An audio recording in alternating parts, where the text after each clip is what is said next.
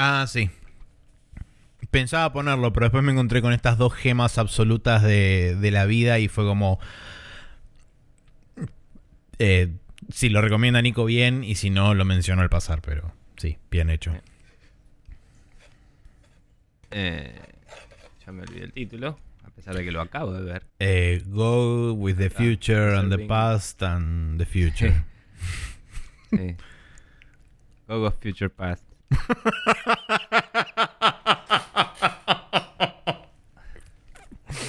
Puedo decir que esa es la intro y así es el título del capítulo así de una. Creo vez. que sí. Bien. Para que sepan, chicos, esto se mide por la risa de Maxi, básicamente.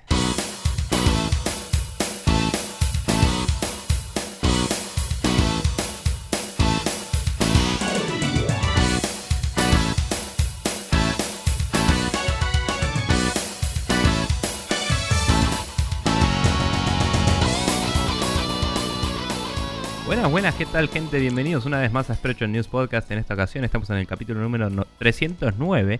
No Eh, Mi nombre es 903. Nicolás Viegas Palermo. sí. Mi nombre es Nicolás Viegas Palermo y estoy acá como siempre con el señor Maximiliano Carrión del otro lado de la internet. ¿Cómo estás, Maxi? Bien, eh, estoy feliz, eh, contento y este, cosas así que hacen referencia al estado de felicidad de una persona. Eh, no por nada en particular, porque... ah, en realidad sí, por algo en particular, porque... Es sábado. Primero sábado y segundo hubieron dos noticias, creo que fueron el día de ayer, em, Ajá. que me, me alegraron el alma. eh, una me la encontré por casualidad, eh, scrolleando a través del feed de Facebook y vos habías posteado que era de un ser humano al que yo le quiero dar un abrazo muy grande Ah, el día que me lo encuentre en persona si me lo llevo a cruzar por algún lado. Y encima después Neko me pasó un video que existe eh, en un canal de YouTube que voy a recomendar después en el Special Move, así que no voy a decir más nada. Bien, spoilers, pero bien. Eh, bueno, sí, yo estoy bastante contento también. Es sábado, eh, es- me tomé el lunes, así que se van todos a cagar. Me parece perfecto. Fin de largo para mí. Y nada, todo eso. Pero estaría un poco cansado también, una semana un poco movida. Así que vamos a, vamos a ponerle la onda que podemos ponerle a esto. Y luego seguiremos matándonos con cerveza. No, mentira. Pero eh, me vino el quote de los Simpsons a la cabeza. Em, bien. Vamos a, como siempre, agradecerles a todos ustedes, gente, por pasar y comentarnos. eh, entre los que tenemos la semana corriente, Marcio Rosa pasó, también Seba Saga, Jorge Peiret y Matías Paz. Eh, muchas gracias a Martín Blasquez por seguir bancándonos con la cuenta de Guybrush Rule, en la cual recomendamos juegos de menos de 20 dólares para la PC, porque así decía que el valeroso pirata, que no había que gastar más de eso.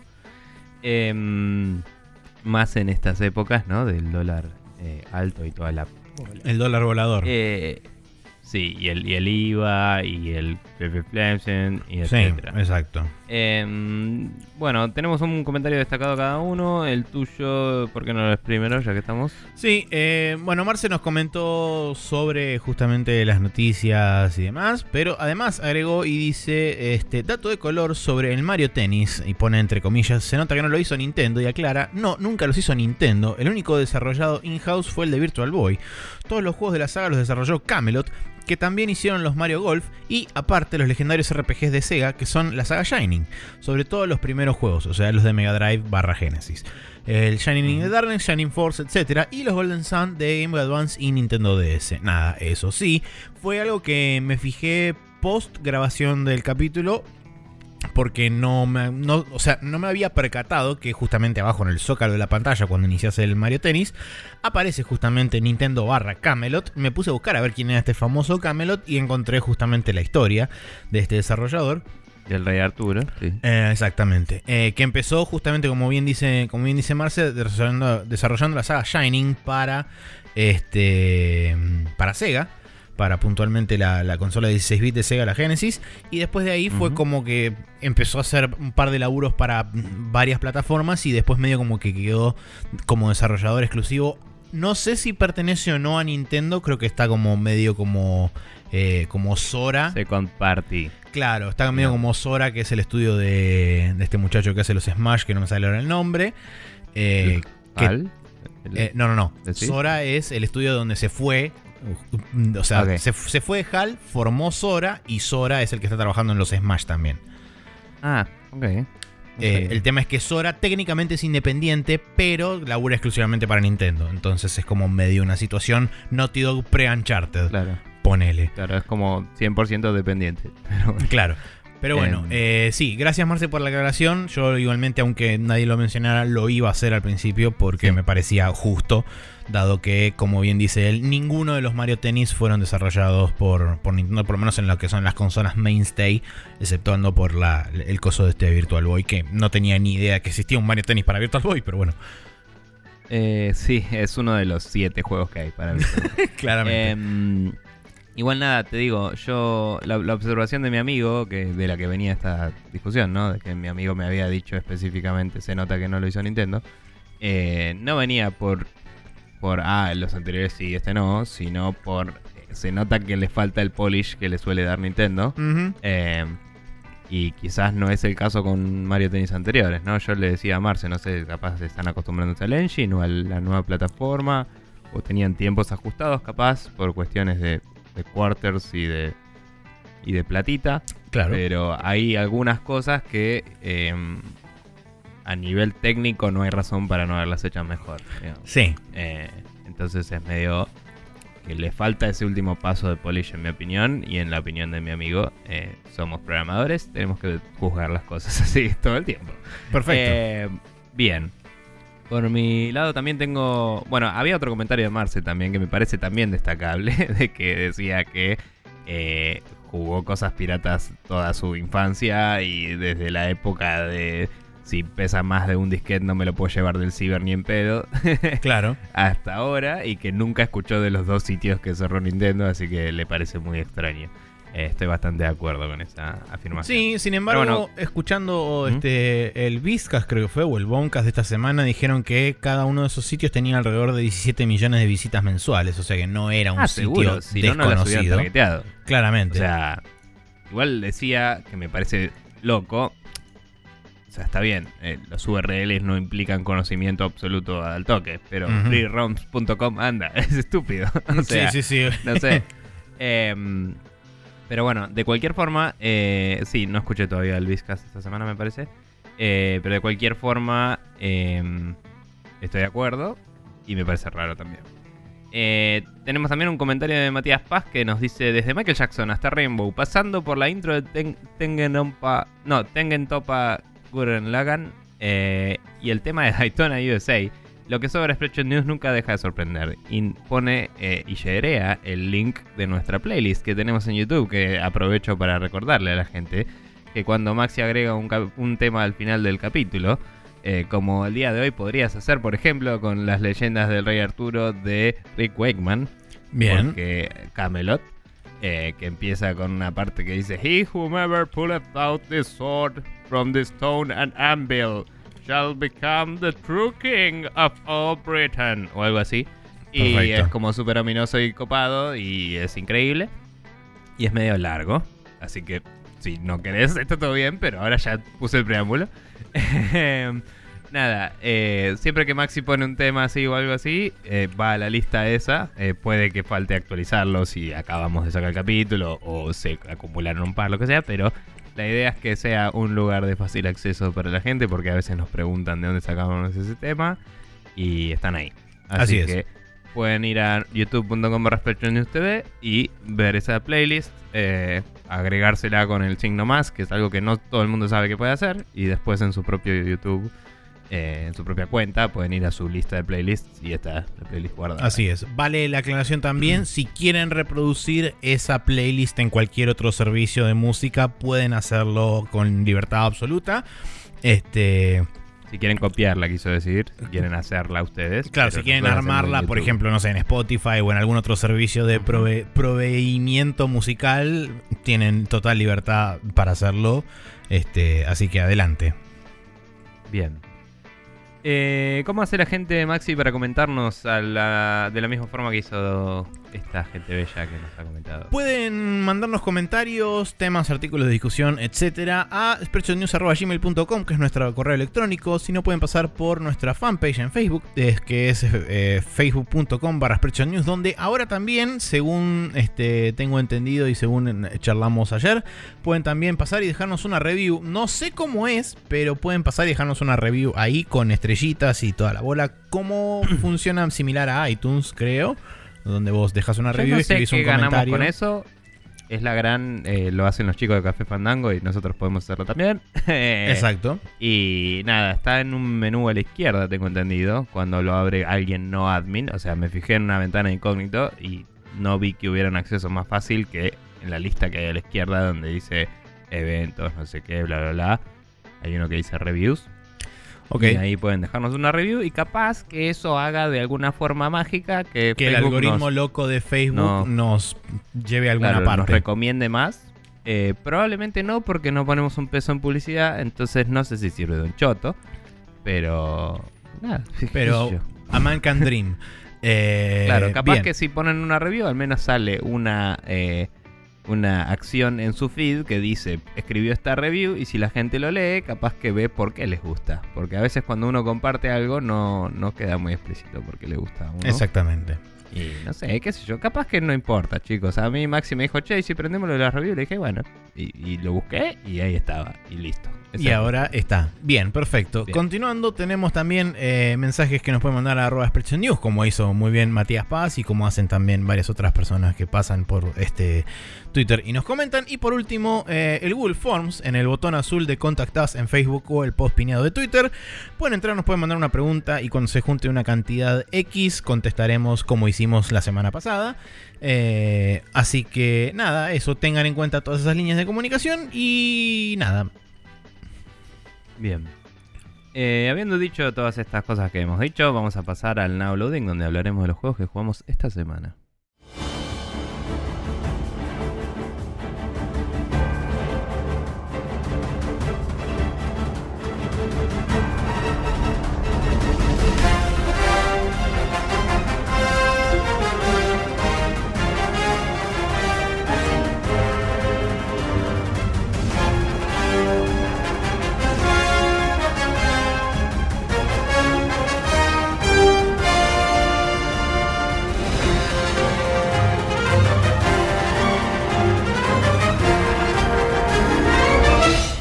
Y acá estamos de vuelta en el Now Loading, donde los juegos que jugamos, entre comillas, es una forma de decir, porque yo no jugué prácticamente nada. Eh, quería hacer una breve mención a lo que te contaba antes de empezar, de que por cuestiones de tiempos, etcétera, solo el fin de semana realmente me puedo sentar a jugar últimamente. Principalmente los domingos a la tarde. Y mm, eso es lo que estuvo llevando a que juegue más en la DS y toda la bola. Y estaba buscando qué juego jugar, como dije la otra vez, y me veo muy informado en mis decisiones, en mis decisiones por estar siguiendo el podcast de Watch Out for Firewalls, que lo he recomendado anteriormente y lo menciono de nuevo. sí. Em, y hace poco escuché un capítulo de Crimson Shroud, que es un RPG de 3DS que hace mucho había mencionado acá, que es medio como que se ve como estatuillas y tiras dados y es como una representación muy de tablero de la cosa. Y, y nada, lo tengo, o sea, lo tengo en digital, es uno de los de los del creo que se llamaba Project 5 o algo así, que eran los del Level 5, que eran 5 juegos de 8 dólares Ah, ok. que cada uno. Eh, y todo lo que contaron en el podcast me recordó lo bien que había pasado, lo poco que jugué y, y me lo vendió muy bien y fue como, bueno, voy a darle otra chance ya que es algo que puedo jugar en ratos libres, en el bondi, etcétera. Y lo estoy empezando. No tengo nada nuevo para decir con respecto a lo que dije hace mil años y antes de hacer un refresher quiero avanzar un poco más, así tengo más para decir. Em, pero Crimson Shroud, recomendable, es lo que tengo para decir por ahora. Bien. Em, bien, Maxi, contanos qué estuviste jugando vos. Bueno, yo continué con el Mario Tennis Aces. Estoy en lo que asumo yo es el final o cerca del final, porque es una isla volcánica que no tiene un aparente camino, digamos, de salida de una especie de, de olla de volcán a la que estoy yendo directamente. Eh, En líneas generales la estoy pasando relativamente bien, excepto por algunos challenges eh, que en particular son medio hijos de puta. Y de nuevo, es un tema de eh, desgaste frente a la... eh, a la negativa de la UI de ser cooperativa, vamos a decirle. Eh, Porque justamente todo el tema de tener que comerte la, eh, digamos, la animación del game over junto con el- la barrita de experiencia que sube, junto con después de eso pasar a otra pantalla, que es la pantalla donde te hacen la cinemática de, ah, perdiste, tenés que intentar de vuelta, eso vuelve al menú principal, del menú principal volver a entrar al stage donde tenés que hacer el challenge, pasar la cinemática pre-challenge, entrar a la pantalla donde tenés que aceptar el challenge, o aceptar el challenge, que te cargue, la, eh, te cargue el juego y recién ahí estás jugando de vuelta. Em, Sí. lo cual hace que vos pierdas, no, no pierdas, pero que estés fácil un minuto, dos esperando para jugar, cuando vos lo que realmente querés hacer es darle un puto botón de restart y que arranque el challenge inmediatamente o lo más rápido posible de vuelta. Eh, Me atrevería a decir que el tiempo no es lo importante, es eh, la forma, ¿no? Es como, es hincha pelota. Sí, y el tiempo también influye, porque... Seguro, pero digo, otro juego en el que por ahí el load es largo o por ahí el checkpoint estaba un poco lejos, etcétera, pero que te deja hacer retry con un puto botón. Sí, sí, seguro. Es un Eh, aliciente muy no importante. que- claro, a mí me parece que eh, el, el procedimiento de volver a entrar al diálogo y esperar a que pueda esquipearlo y todo eso, es como que tengo que estar atento a cómo esquipearlo y no es que pueda apretar el botón A hasta que estoy de vuelta en donde estoy. Porque tenés que ir cambiando el botón que tenés que apretar para entrar a esa situación, Sí. esquipear, pasar y toda la bola, ¿no? Eh, Sí, sí, sí, tal cual. Eh, bueno, eh, después en cuanto a... Hay, hay una decisión que no termino de entender del todo de por qué lo hicieron así y no entiendo por qué no te dejan, aunque sea, cambiar entre distintos estilos de control. O sea, si, no querés dejarme remapear todo el, todo el gamepad de vuelta a mi conveniencia, por lo menos tirame dos o tres presets diferentes. Porque me parece absolutamente retrógrado el hecho de haber mapeado eh, a una combinación de botones de, un, de dos tipos de tiro diferentes, un tercer tipo de tiro que es el trickshot, que es justamente cuando Mario pega el salto para el costado y hace una especie de, de, Sí. de ver- de- de media luna loca en el aire y cae para poder pegarle una pelota cuando estás muy lejos y corriendo no llegás. Eh, Vos ese, decís que te jode que el mismo botón de globito haga eso. Exactamente, que es tan, A mí si me vos vuelve apretás loco, sí. hacia arriba y la X tenés el globo, justamente. Hacia abajo y X tenés lo que creo que se llama drop shot, que es cuando la pelota pica y no pica una segunda vez. Uy, acabo de tirar todo el agua. Eh, cuando pica una, una segunda vez, eh, pica muy, muy, muy cerca del piso, entonces como que prácticamente ganaste un punto. Y eh, eso mezclado con el mismo botón y hacia la izquierda o la derecha haces el trick shot hacia uno de los dos costados. Entonces con el análogo es extremadamente Ojo. fácil pifiarle si, El- si haces un cachito para el costado y hacia arriba o un cachito hacia abajo y la derecha o cualquier posición que no sea exactamente las, la- la- los puntos cardinales, vamos a decirle, de la posición, automáticamente te ejecuta un trickshot en vez de ejecutarte un globo o el, o el coso ese, sí. Eh, creo que hay un tema ahí con los nombres de las cosas, porque el trickshot es cuando tirás un golpe que hace curva y el tirarse, no me acuerdo cómo garcha se llama. eh, vos puedes tirarte solo usando la palanca derecha. Si vos fliqueas la palanca derecha, el Claro. se tira. Eh, si, hace- si apretás dos veces la Y, eh, la Y no, la X, la de arriba, el Sí. botón de arriba, em, creo que es apretar dos veces. Por ahí es, es como vos decís, si es apretar hacia el costado y no me di cuenta nunca. Eh, pero creo que si apretás dos veces lo hace también hacia la dirección que tenés apretada, inclusive arriba y abajo. Eh, eso es lo que yo entiendo. Capaz lo que vos decís es lo que pasa en realidad y yo estaba con un preconcepto equivocado. Ya el hecho de que los dos estemos percibiendo lo distinto es un problema Sí, claro. de- tal cual. Es una mala idea. Porque aparte es redundante porque ya lo tenés en Lo el... tenés en el análogo el derecho, stick. exactamente. Eh, que yo personalmente, porque está bien, no lo jugué demasiado el juego, Te digo, yo personalmente no incorporé esa mecánica todavía a un nivel de acordarme de usar el puto stick. Pero tampoco.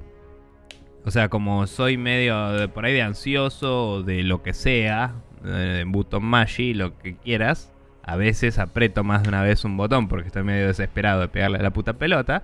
Y el chabón se me va a la mierda. Y, y- y la pelota venía directo a mi raqueta y mi chabón decide zambullirse Sí. e irse a correr una maratón. Es lo que Es sucede. como la concha de tu madre. Em, eso es una poronga y me encantaría que fuera deshabilitable. Porque además, como decís, el resto de los tipos de tiros no tienen una función alternativa. Solo no, su están. función cada, principal. cada tiro tiene su propio botón. Entonces es medio imbécil. Es como, ¿por qué este es distinto? Y, y rompes el, la interacción. Te sobran botones. Está bien que si jugás con el Joy-Con, etcétera, ponele. Pero. Podés tener un esquema simplificado si querés para los. Joy-Cons. Claro, tal cual. O de última, haces dos veces con la palanca, qué sé yo. O sea, si estás jugando con el Joy-Con ya estás haciendo un sacrificio de tener menos botones. Tal cual. Podrías hacer que lo agites para los para adelante, para atrás, para los costados, para tirarte. También podría ser complicado de manejar porque hay gente que mueve mucho el control.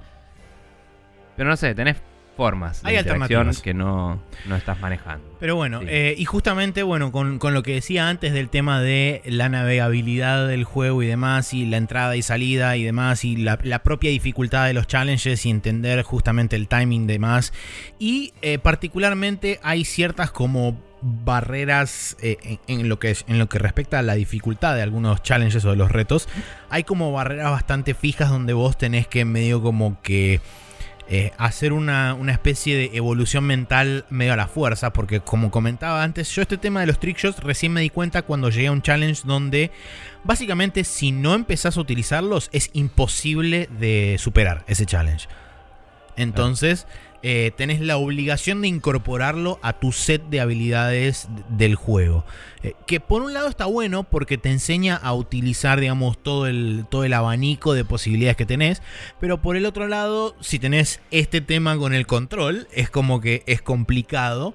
Eh, que bueno, eh, tenés que, que tener, tenés que ajustar vos mucho, mucho, mucho, digamos, tu, tu sensibilidad a la hora de poder manejar el control y decir, ok, bueno, cuando quiero hacer un globo. Yo, por ejemplo, ahora lo que estoy haciendo es eh, cuando me encuentro en una situación donde tengo que mandarle un globo al, al oponente, eh, switcheo del análogo al D-pad y aprieto hacia arriba y la X. Es la única forma que tengo de hacerlo eh, 100 por- con 100% de efectividad. Porque si no, si lo hago con el análogo, siempre tengo el- la chance de que el chabón salga disparado, volando hacia cualquier lado y es como no tengo ganas. Eh, y esto, bueno, Y, en- no- o sea, normalmente podés jugar con el dip. De eso no lo probé, la verdad. eh, sí, puedes jugar con el D-pad. Ok. Bueno, y eso, sí, por ahí sube un poco la precisión de algunas cosas. No- no se Este, pero bueno, la cuestión es que eh, esto, to- digamos, toda esta acumulación de situaciones lleva a que no pueda jugar, personalmente no, no- pueda jugar más de un stage o, o de, un- de una sucesión de retries de un challenge eh, por sesión de juego, porque te termina frustrando y, y terminás, yo por lo menos termino con bronca, entonces digo, bueno, voy a hacer, no sé, media hora, 20 minutos, lo que sea, hay veces que me toma, no sé, ponele, la última vez estuve como 40 minutos con el challenge este de los trickshots. Eh, Eh, pregunta, perdón. sí. Vos jugás con el Pro Controller. yo juego en el Pro Control, sí. Ok. Eso es peor todavía porque el Pro Controller tiene más travel con la palanca. O sea que Sí. hay más diferencia entre arriba y abajo y los costados. Totalmente. Ok. Bueno. Una verga. Eh, sí. E- Esa, esa, de, de los controles, esa es mi queja más grande. Lo he dicho, creo que en la primera vez que hablamos del Mario Tennis. Eh, y, y se vuelve súper frustrante y te hace sentir que no tenés el control de tu personaje. Y aparte la animación en sí es muy enlatada, como que deja, te corta la interacción durante Sí. toda esa duración. Que preferiría que fuera un botón de correr y que no fuera un botón de eh, zambullirse y se mueve una cantidad medida de espacio y si entra en cierto rango la devuelve solo, ¿me entendés? Me gustaría que fuera más activo y Sí. que no, no fuera tan... eh, eh, o sea, el juego hace eso bastante, lo hace también con, con los special shots y toda la bola, que ahí ponele, ¿no? O sea, Yuppie, flamboyantism. Sí. Pero, pero digo, tal vez tengo una memoria medio idealizada del, del 64 que lo jugué emulado, o de lo que jugué también el de Game Boy Color, también emulado, porque en su momento no tenían esas consolas. Pero que yo recuerde todo lo de todo lo que hacía siempre, mantenías el control en esos, eh, incluidos los tiros más locos, digamos, eh, que no eran tan locos. Claro. Pero- entonces, eh, sí, es como que sentís que perdés el control literalmente por no haber querido hacer eso y porque no podés cancelar la animación, no podés moverlo hacia otro lado una vez que ya tomó una, un vector, digamos. Y es una verga eso. Sí. Pero bueno. Em, Eh, y bien, ahí- bueno, eso es Sí. este, eso fue por el Mario Tennis y eh, continué jugando al Grey Goo. Ya terminé. Aparentemente es como una gran campaña muy larga donde vas switchando diferentes facciones.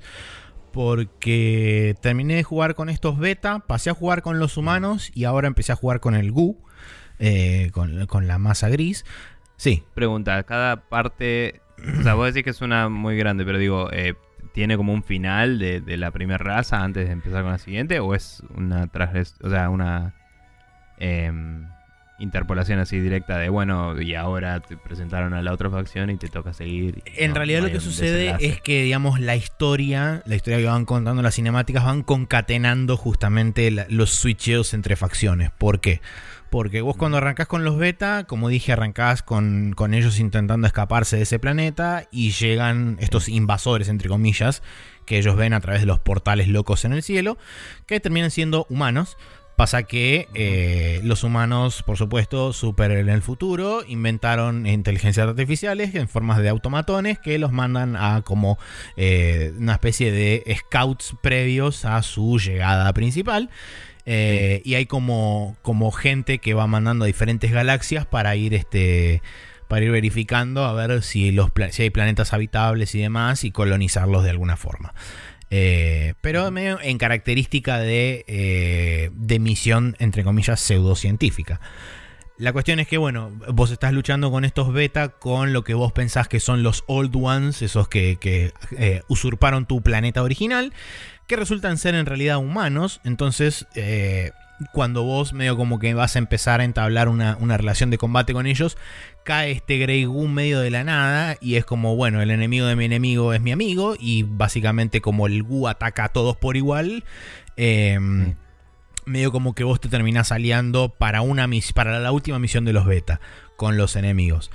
Cuando pasas a la facción de los humanos, el, el juego medio como que se retrotrae un par de días previos a donde termina la campaña puntualmente Claro. de, de los beta y te muestra la llegada de los humanos. Que aparentemente eh, los tipos venían así viajando súper bien, eh, hermoso, y pasa como una especie de, de bola gris por el medio de la nave de, de esto, de los humanos, y la- la se la empieza a corromper y se la empieza a comer básicamente. Y esa bola gris medio como que venía de, de otro lado. O sea, estaba medio como flotando en el espacio y cayó en ese planeta. Más adelante, durante la campaña de los humanos, te enterás que eso en realidad son remanentes de una, este, de una especie de misión de exploración que mandaron los mismos humanos con máquinas de nanotecnología y qué sé yo, para poder eh, explorar mundos eh, habitables y demás. El tema es que cuando dieron de baja el programa, no se acordaron que había que bajar la palanca y básicamente el Grey Goo quedó a, a- a, digamos, a libertad de hacer lo que quisiera. Y Claro. hacer lo que quiera es básicamente evolucionar, recre- eh, em, reproducirse parte más- y crecer. Prehistórica. De, de, sí, la parte más, eh, no prehistórica, la más eh, primal de, Claro. de su función. La primate de, de su, de su operativa. funcionando. Bien, claro. Entonces la cuestión es que bueno, este, este Gu empezó a divagar por los distintos eh, planetas de diferentes sistemas y medio casualmente cae justo cuando la exploración esta de los humanos llega a ese planeta, qué sé yo. La cuestión es que, eh, hablando puntualmente de lo que son los humanos como este... Como Facción. raza, como facción, son los más protos de los. O sea, lo- los extraterrestres de esta. de esta. mm, de este juego son más parecidos a los Terrans en cuanto a. en cuanto a, a- a edificios se trata y en cuanto a, a desarrollo Sí. de tecnologías. Los humanos son más parecidos a los protos. Y el Gu Es medio parecido a los Zerg, pero no tanto. Lo que tiene de, copado los humanos, por ejemplo, es que, como comenté la vez anterior, los beta tienen la posibilidad de, en cuatro nodos de, de su edificio principal, pueden injertar estructuras. A su vez también, a medida que vas avanzando en el árbol tecnológico, vos podés crear diferentes hubs que tienen una, cantidad este, seteada de, de, estos conectores que te permiten crear unidades y este, crear attachments para poder eh, crear distintos tipos de unidades. Por ejemplo, tenés un attachment para tanques que te permite crear unidades pesadas. Tenés un, attachment para unidades aéreas, un attachment para stealth y un attachment para artillería, que son usualmente las unidades de asedio. Eh, los humanos tienen exactamente lo mismo. La diferencia está en que vos podés poner como si fueran las, las este, power lines de los SimCity. Pero que van como, como una especie de tira por el piso, donde vos en esa tira en cualquier lugar podés enchufarle edificios. Y eso, y eso eh, te permite, digamos, la posibilidad de extender tu base hacia, desde el, desde el command center hacia afuera. La ventaja que tenés con esto es que no necesitas crear estos hubs. La desventaja es que donde te cortan el, power supply de esa línea, básicamente todos los edificios quedan inutilizados, inutilizados los que están en esa rama. Eh, y básicamente tienen las capacidades muy similares en cuanto a estructuras de unidades y demás. La diferencia está en que, por ejemplo, tienen un par de cosas únicas, como por ejemplo, no pueden reparar unidades, pero lo que pueden hacer es vos podés crear una especie de teletransportador, medio cuántico, loco místico, que vos le cargas unidades adentro, creo que tiene un máximo de 10 unidades, y vos las podés teleportear a cualquier punto del mapa donde tengas visión. Entonces, es muy interesante porque vos, por ejemplo, puedes mandar scouts aéreos, que son como unos, unos especie de drones no pilotados que van bastante rápido. Entonces vos puedes mandar uno, por ejemplo, no sé, cerca de la base enemiga. En algún momento donde tenés visión cerca, puedes teletransportar parte de tu ejército ahí en un instante. Y podés medio como iniciar un ataque por ahí, mandás al resto de tus unidades por otro lado. Entonces puedes armar estrategias interesantes. Eh, no hay, no hay mucho más que decir sobre los, sobre los humanos. Eh, sí me llamó la atención que, eh, por ejemplo, no tienen unidades eh, a, pie, digamos, no tienen unidades humanos a pie, simplemente son todos vehículos. Eh, la única diferencia que hay es el tamaño de los vehículos y por supuesto su, capacidad de daño, su defensa, etc. Por ejemplo, lo que más representaría a los humanos son unas especies de, hovercraft muy chiquititos que tienen como una especie de ametralladora que sirven justamente para bajar unidades de, light armor, o sea, de defensa, de poca defensa y demás. Y después tenés las típicas, como decía, unidades de asedio, unidades aéreas y demás. O sea, hay, bastante paridad entre los tipos de unidades, por lo menos de estas dos razas. Ahora, cuando pasamos a hablar de Logu, que es justamente muy diferente, es, se vuelve todo bastante más extraño y raro. Porque... Ahora, sí. Pregunto. Eh, decís que es una sola campaña. No quiero meterme en super spoilers. Si, si es spoiler, déjalo de lado. Pero pasar a jugar con los Gu ¿Significa que estás cambiando de bando efectivamente? ¿O es medio ambiguo? O, a priori te diría que sí, pero todavía no lo sé con, certeza. Ok. Porque, hay medio una situación involucrada en, el medio que todavía no, no supe cuál es la resolución porque recién hice la primera misión con los GU. Entonces, eh, la, única, digamos, la primera misión con los GU, la única directiva que te dan es expand Protect, Grow. Eso es lo único mm. que te dicen.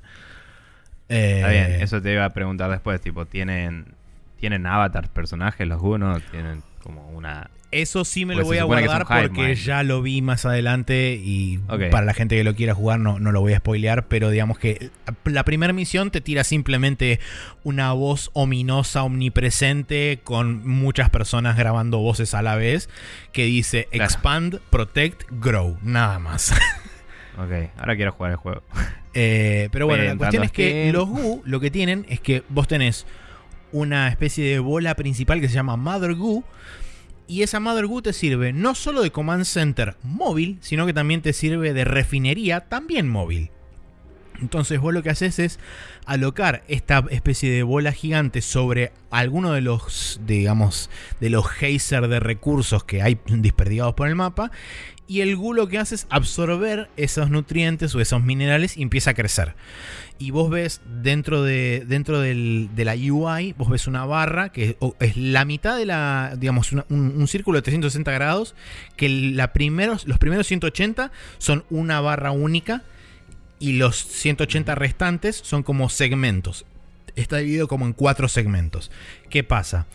El Mother lo que hace es, una vez que llega a la mitad, cada uno de esos segmentos equivale a eh, una posible mitosis que puede hacer de dividirse en dos fragmentos. Ya puede ser otra Mother que la puedes mandar a otro lugar a recolectar recursos o se subdivide mm. en una especie de GU más chiquito que te permite después de ahí crear unidades. Mm. Entonces eh, es interesante porque vos tenés que, podés, si querés, eh, poner una Mother en un lugar, reclutar una X cantidad de recursos, moverla hacia otro si ves que vienen tropas a buscarte. O sea, es una, es una especie de base móvil que vos la puedes ir corriendo de un lado al otro y además te sirve de un lugar de... es, tu, principal herramienta de construcción, ya sea de unidades, como de otros command centers, como otros Mother Goose. Eh, y aparentemente todo lo que son edificios y tecnología también va a crecer desde ahí. No sé todavía cómo se comporta porque justamente la primera misión te enseña los los comandos básicos para que te vayas habituando, como lo hace con todas las, facciones. La primera misión de cada facción sirve más o menos como de introducción barra tutorial para entender cuáles son las mecánicas particulares de cada facción. En ese sentido, la verdad que está bastante bien armado.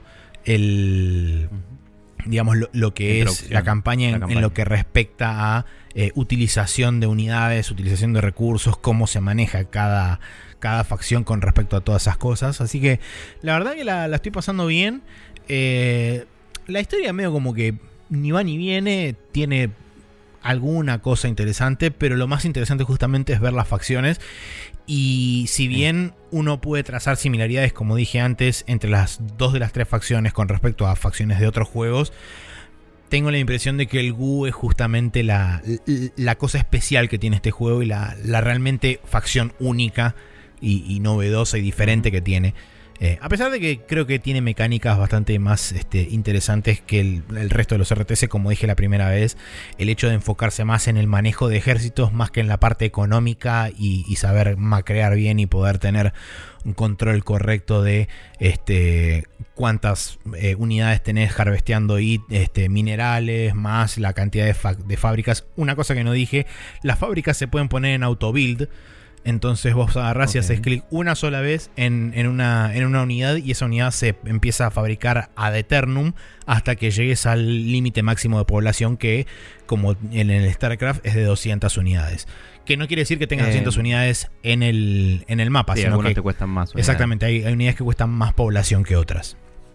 Te iba a decir, ¿las unidades son individuos o puede venir una unidad que sean cinco chaboncitos o algo así? Eh, como dije antes, el, 90% de las unidades son todas mecánicas, así que es una unidad eh, propiamente dicha.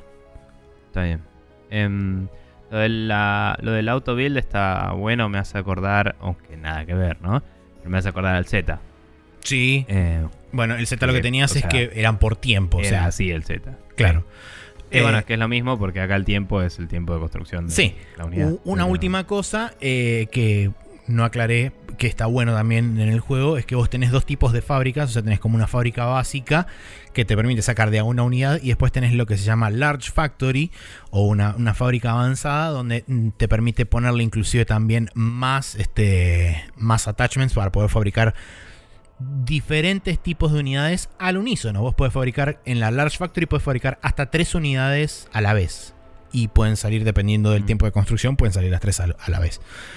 Entonces, en esa fábrica en particular siempre es conveniente tener, por ejemplo, el auto build, porque básicamente puedes crear sets de tres unidades constantemente eh, y son como una especie de combustible permanente para tu ejército, porque no, no se terminan nunca las unidades. Una vez que vos llevas una, fuerza de X cantidad de unidades a, un punto y se te destruyó, volvés a tu base y tenés un ejército ya más o menos armado que puedes agarrar y arrastrar de vuelta y podés concentrarte más en el manejo de ejército y dejar la parte económica medio como automatizada de, dentro de la base, lo cual me parece copado, porque inclusive, como dije, tenés la opción de hacer todo vos manualmente eh, y si bien hay, hay, menos para manejar, vos podés tener el, el, control en cierta forma económico de tu, de tu base.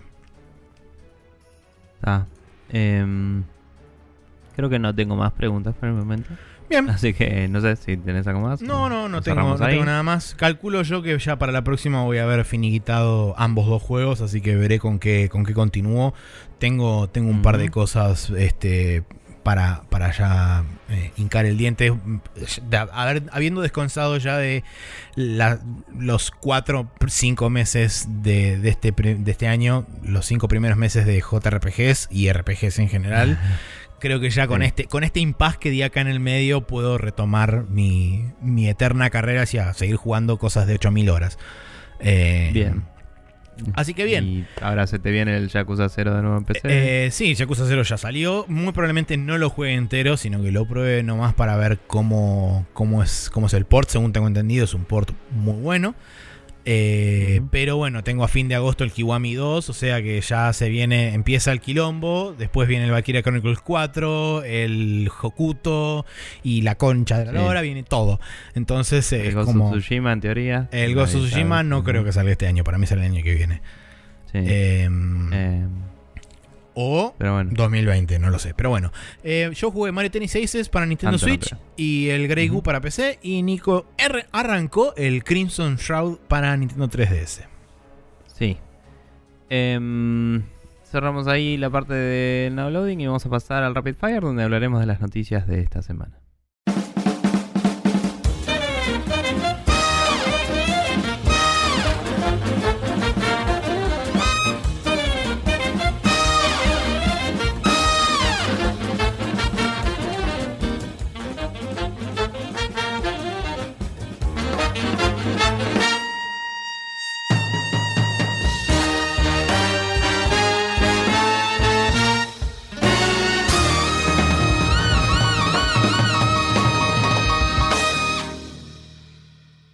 Acá estamos en el Rapid Fire donde vamos a hablar un poco de eh, varias cosas que pasaron esta semana.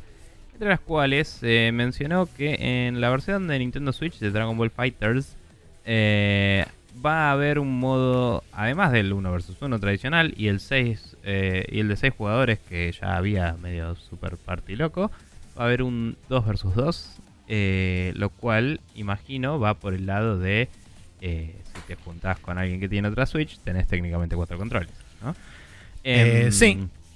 Así que nada, eh, es interesante que hayan agregado un modo más. se había hablado de que la beta que va a haber va a soportar estos tres modos también. sí, no ojo que el, modo 1 vs 1 y el modo offline para 6 jugadores tampoco estaban en las versiones de las otras consolas.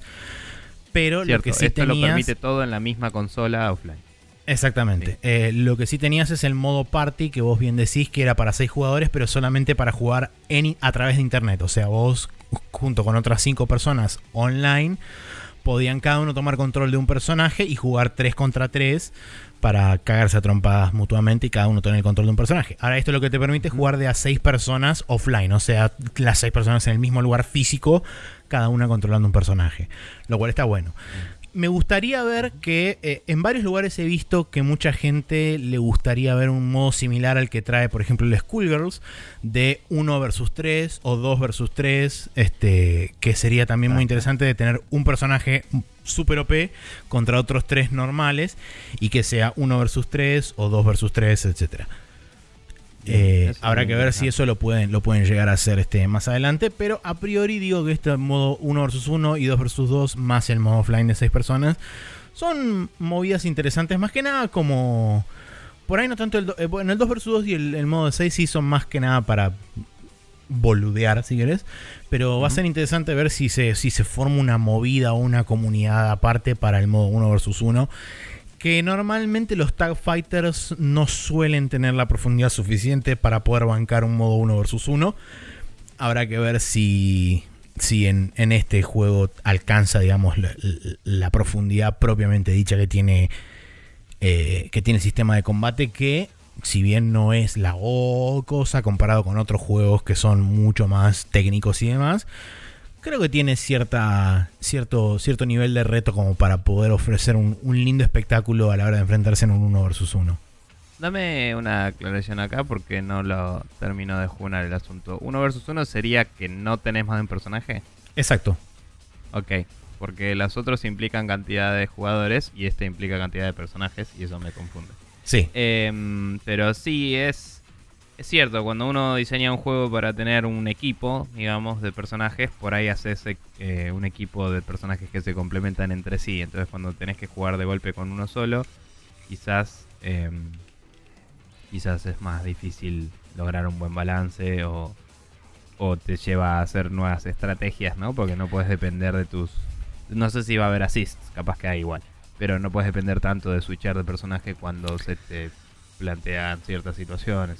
Sí, en cierta... No sé qué va a pasar con la regeneración de vida y todo eso. Sí, en cierta forma el modo, eh, digamos, de un personaje versus un personaje está metido dentro del juego porque, por ejemplo, cuando vos tenés dos caos de cada lado, o sea, dos personajes que fueron noqueados de cada lado, te quedan un único personaje de cada lado, entonces efectivamente es una batalla de uno contra uno. Pero digamos que no es lo más normal esa situación. No, obvio, y, es situacional y se da después de otra pelea que al elegir los dos equipos, en teoría, si le pusiste algo de estrategia... Sí, obvio tenías pensado algo que puede haberte salido o no. Pero digo, acá es como que por ahí va a haber una diferencia. Porque uno puede decir, bueno, voy con este jugador, que es, con este personaje que es un poco más all round, ¿no? O voy con, no sé, Yamcha que pelea muy bien en la tierra, pero en el aire es medio caca. O voy con eh, este otro y, es como... Un poco como en el Smash, ¿no? Tipo, soy Little Mac y la rompo, pero si me toca me voy a la mierda. ¿O, o qué onda?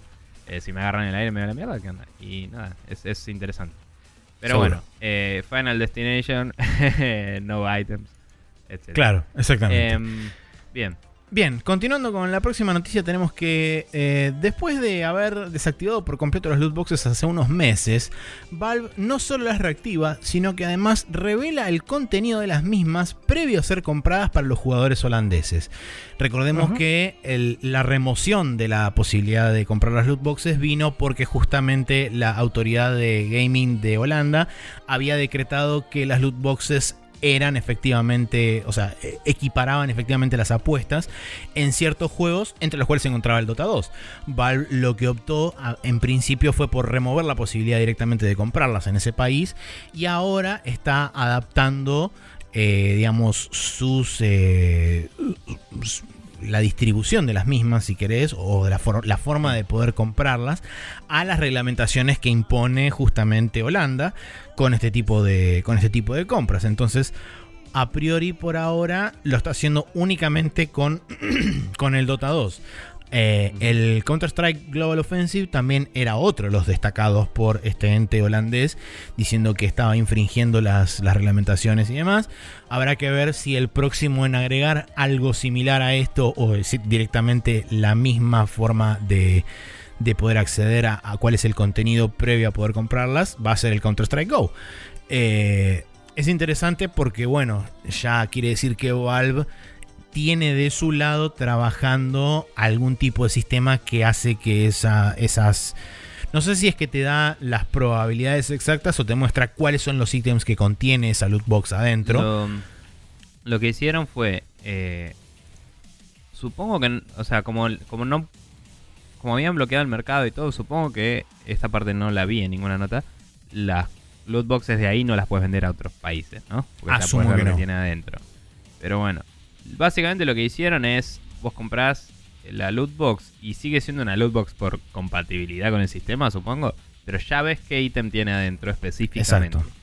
Lo que pasa es que no puedes ver qué tiene la siguiente loot box. Entonces, si querés comprar, eh, o sea, si querés eh, obtener un ítem y esta loot box no la trae, refrescar entre comillas. Claro, tenés que comprar esta loot box para que se te muestre la siguiente. Lo cual es eh, una forma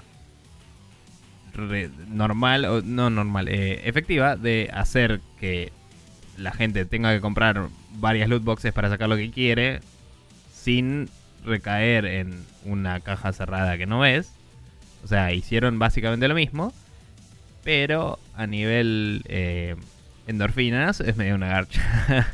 Em, y no sé, o sea, no sé si modificarán alguna otra cosa como para decir em, eh, esta loot box la puedes obtener digamos leveleando o algo así como para refreshearlo sin gastar plata. Porque o capaz que cada tantos días esa loot box se va y viene otra no sé cómo harán.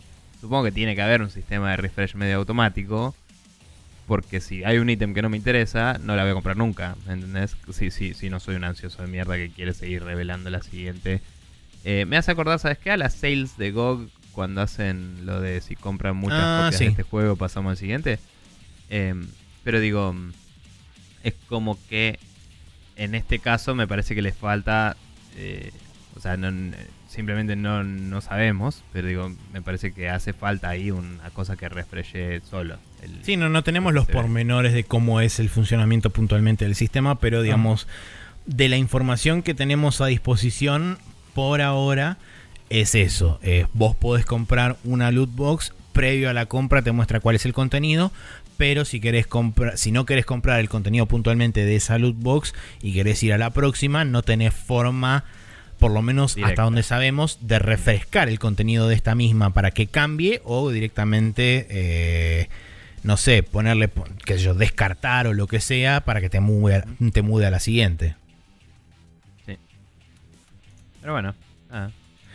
A mí lo que me em. interesa, lo que me interesa saber también es, también que por supuesto, como decíamos, esto es por, eh, por mandato legal, o sea, no, no, no es que lo hicieron de buena voluntad, pero sería interesante ver si, dado que este sistema ya existe, distintas comunidades de Dota o de Counter-Strike Go, si es que llega a, a habilitarse también para el Counter-Strike Go, si distintas comunidades en diferentes países, a priori diría de Europa, eh, empiezan a demandar este tipo de sistema que se ha implementado a lo largo de, las diferentes regiones eh, y ver si, si Valve acepta eh, activarlo para diferentes regiones.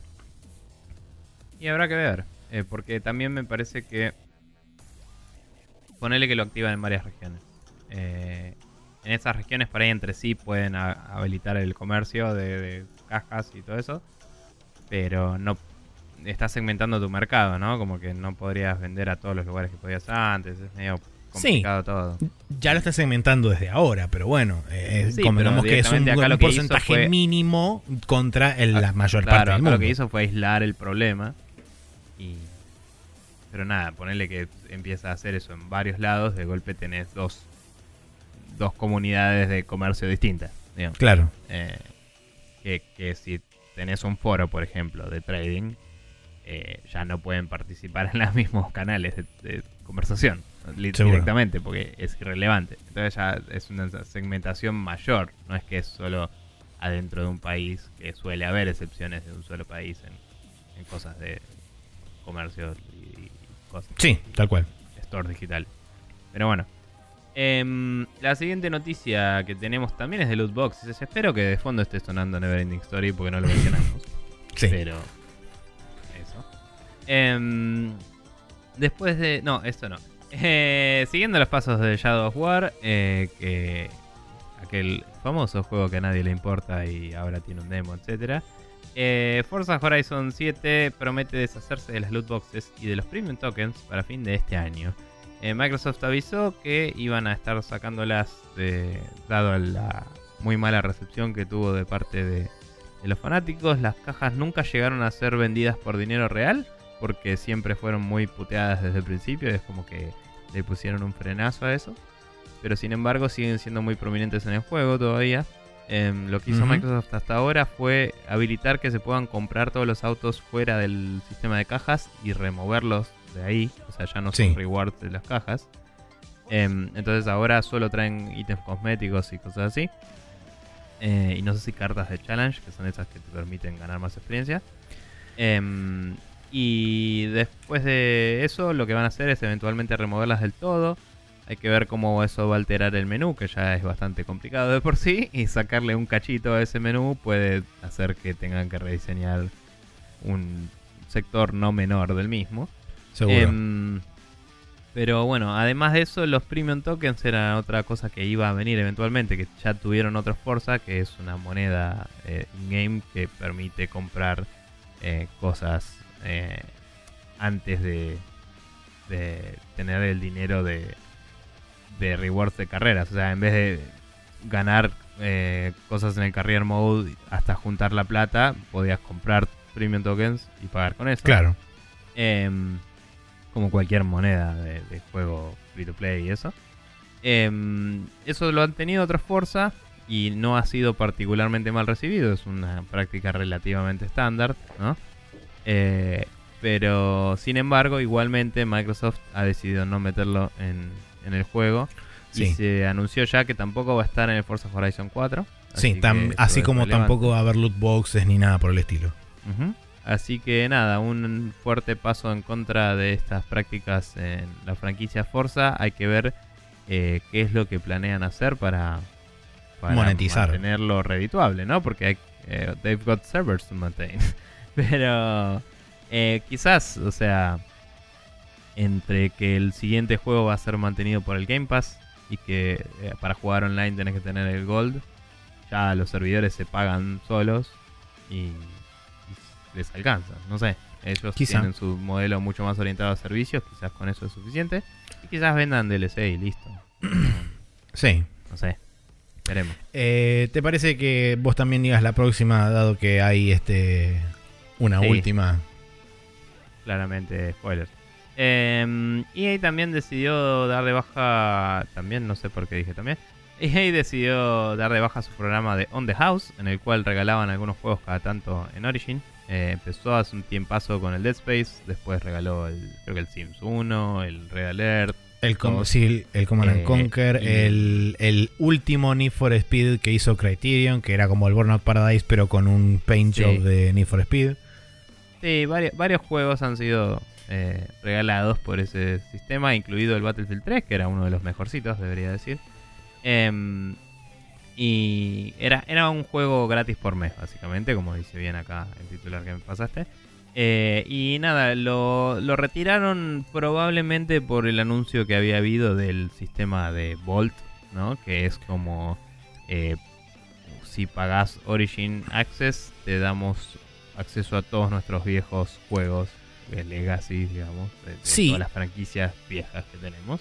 Y la inminente Eh. llegada también del Origin Access Premier en, este, en PC, que es el- la posibilidad de Mm. tener acceso temprano a. Em, a diferentes juegos. igualmente, igualmente este, este On The House era básicamente darte juegos viejos. Por eso digo, si tenés un nuevo, nuevo eh, una nueva feature, un nuevo sistema que te deja acceder tipo Netflix a todos los juegos viejos, tener otra feature que regala juegos viejos eh, te canibaliza un poco eh, el mercado. ahí. Em. Entonces nada, si tienen Origin eh, van a poder acceder a estos juegos y otros más, muchos, a través de la parte de Vault. Eso siendo un suscriptor base, no tienen que ser super premium, whatever, early Sarasa. Em, Pero eh, aparentemente se acabó la, la joda de la- los jueguitos gratis. Sí, Vale la Eh, aclaración es- que- es normal. sí, vale la aclaración que toda la gente que haya bajado juegos a través del programa Sí. On the House los van a retener sí. de forma permanente. No es que una vez que se termine este programa se los sacan. Esos juegos, una vez que los redimieron, son suyos, quedan en su cuenta y listo.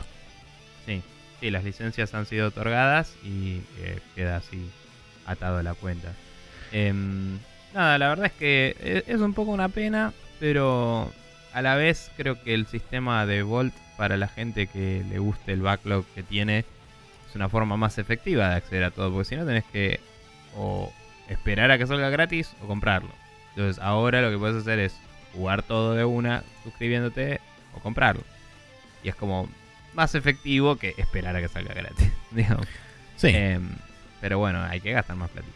Seguro. Em, Bien, bien, la Maxi, ahora última sí. noticia es si la cámara nos acompaña y miramos hacia el amanecer del cual el sol nos cega la vista, pero podemos apreciar esa figura que se destaca con el alto contraste del horizonte y se acerca raudamente hacia nosotros saludando mientras los vítores de niños y grandes se alzan a los cielos y él desciende su esplendorosa figura hacia el piso y nos saluda a todos con su risa y su alegría porque no estoy hablando ni más ni menos que de Especulanda. De Especulanda. Bien, quedó ahí, listo. Sí, Eh, Especulanda es una nueva sección del hermano gemelo de Especulandia eh, que lo reemplaza cuando se siente mal y le duele la pancita. Eh, según. Furrot, que es eh, una especie de sitio que se centra en tecnología y este, li- eh, filtrar cosas de tecnología y demás.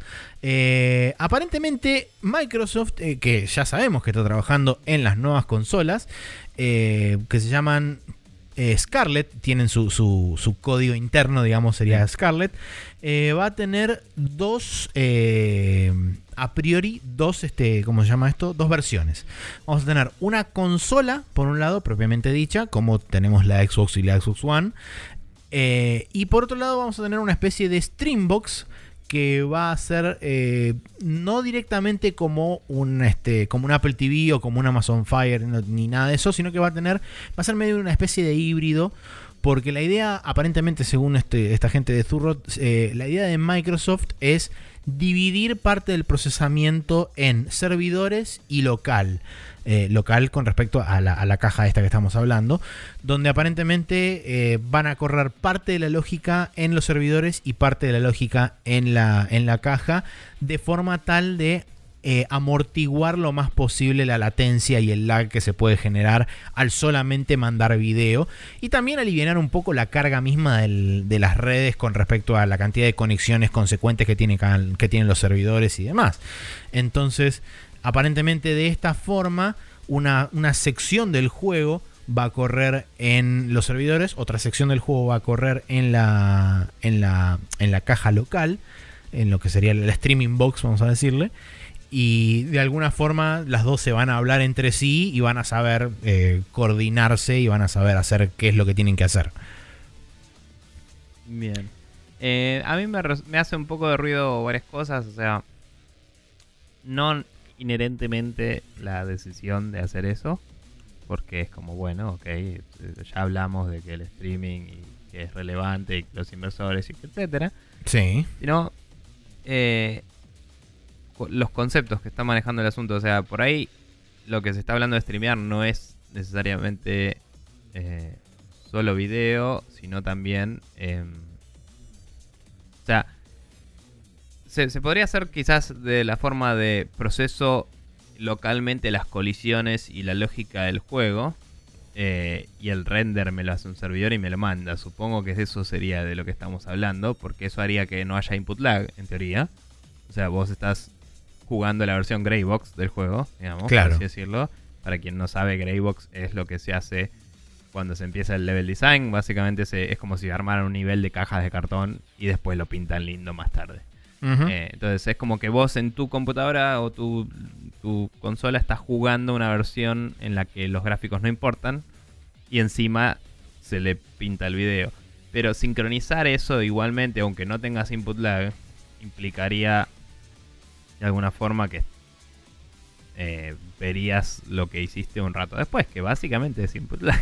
Entonces Sí. es como, no, no termino de entender cómo funcionaría. O sea, esto es, de nuevo, eh, interpretación mía de lo que se sabe. Em, sí debo decir que no me sorprendería que fuera el caso tener una consola poderosa y otra eh, boba, eh, porque eh, hoy tenés la One X y la One S, que ambas son consolas eh, competentes, una es grosa y la otra es normal. Em, y no sé si habría un tercer tier, inclusive, justamente, tener una como la S eh, en la próxima generación y después tener la, la, de streaming, o si directamente no hay una de streaming y es como lo haces en el device que quieras. ¿Entendés? Onda, lo haces en tu PC, lo haces en tu Xbox One, eh, quizás. eh, O, o sea, lo, lo reveo como, bueno, seguí con tu S o tu X y puedes jugar juegos de la siguiente generación usando este servicio, quizás. Eh, entonces, no sé, me parece que si van a enfocarse al streaming, probablemente vayan por ese lado de soportar todos los devices de Microsoft. Eh, porque no le veo mucho la, gracia a tener que hacer una caja específica, a menos que realmente tenga algo que no se me está ocurriendo ahora sobre esto de procesar una parte sí y una no, pero digo, con un, con un CPU de propósito general, ¿no? Como cualquiera que hay, debería ser suficiente para hacer algo parecido a lo que estamos hablando. Sí, la nota al final de todo dice que la idea es que todos los juegos de la plataforma Scarlett corran en todos los devices que soporten eh, en todos los devices Scarlett, mejor dicho. O sea, si vos tenés una consola, consola o tenés una streaming box, independientemente de lo que tengas, vas a poder jugar el juego de la misma forma. Eh, simplemente vos eh, en la versión Scarlett no vas a estar corriendo el 100% del juego en tu consola localmente, mientras que en la otra probablemente sí. Eh, pero bueno, es, interesante la idea. Hay que ver porque también hablan justamente de que van a utilizar la tecnología del Microsoft Azure, que es su, su cloud gaming, o sea, su este su servicio de cloud support, etcétera, que también está como hay, hay, varios data centers alrededor de todo el mundo. Y dice que una de las ventajas que tiene Microsoft con respecto a, otros es que justamente ya tiene una infraestructura armada con, este, con estos servidores y este cloud support que tiene a lo largo del mundo. Entonces, si se, si se apoya un poco en eso para poder transformar esto en una realidad, quizá pueda tener un poco de ventaja por, al, pues, por encima de, otros eh, a la hora de proveer un servicio de este calibre eh, y de la forma que lo, que lo va a proveer. Pero bueno, habrá que ver cuál es realmente la, verdad. Seguramente nos enteraremos eh, en 2020 cuando es, según, de nuevo, Zurrot, aparentemente se van a revelar estas consolas. Habrá que ver si es así o no. Si existen efectivamente estas dos versiones, una más tirada hacia el streaming y otra propiamente para el juego local. Eh, o simplemente es una nueva iteración de una plataforma base y una plataforma de Elite o, superior como tenemos hoy en día con la Xbox One S y la X. Pero bueno, eh, es interesante, sin dudas, porque eso quiere decir que la nota que hablamos hace no mucho sobre el tema de la. Vamos a decirlo, la. Mm, no quiero decir la. sí, la, la, la, impracticalidad. Eh, sí, estaba buscando la palabra esa. Poco, la poca practicalidad que tiene eh, hacer este tipo de movidas, dado la situación tecnológica actual, eh, se puede transformar en un tiro por la culata potencialmente para toda la industria. Pero bueno, habrá que ver a ver cómo lo maneja cada uno. Eh, Me acordé de culo por la tirata. Pero, culo por la tirata también.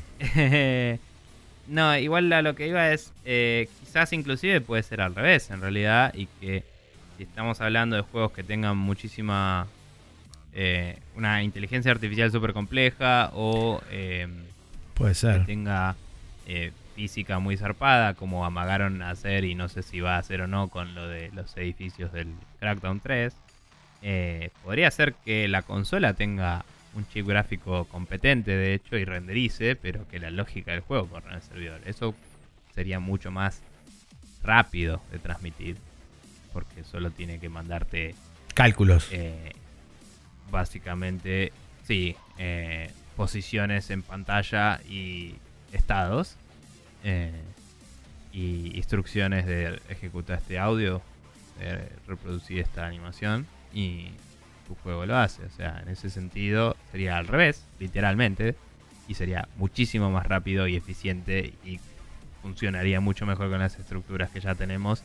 Y además es algo probado y funcional que existe desde 1970 y pico, cuando había mainframes y, terminales. ¿no?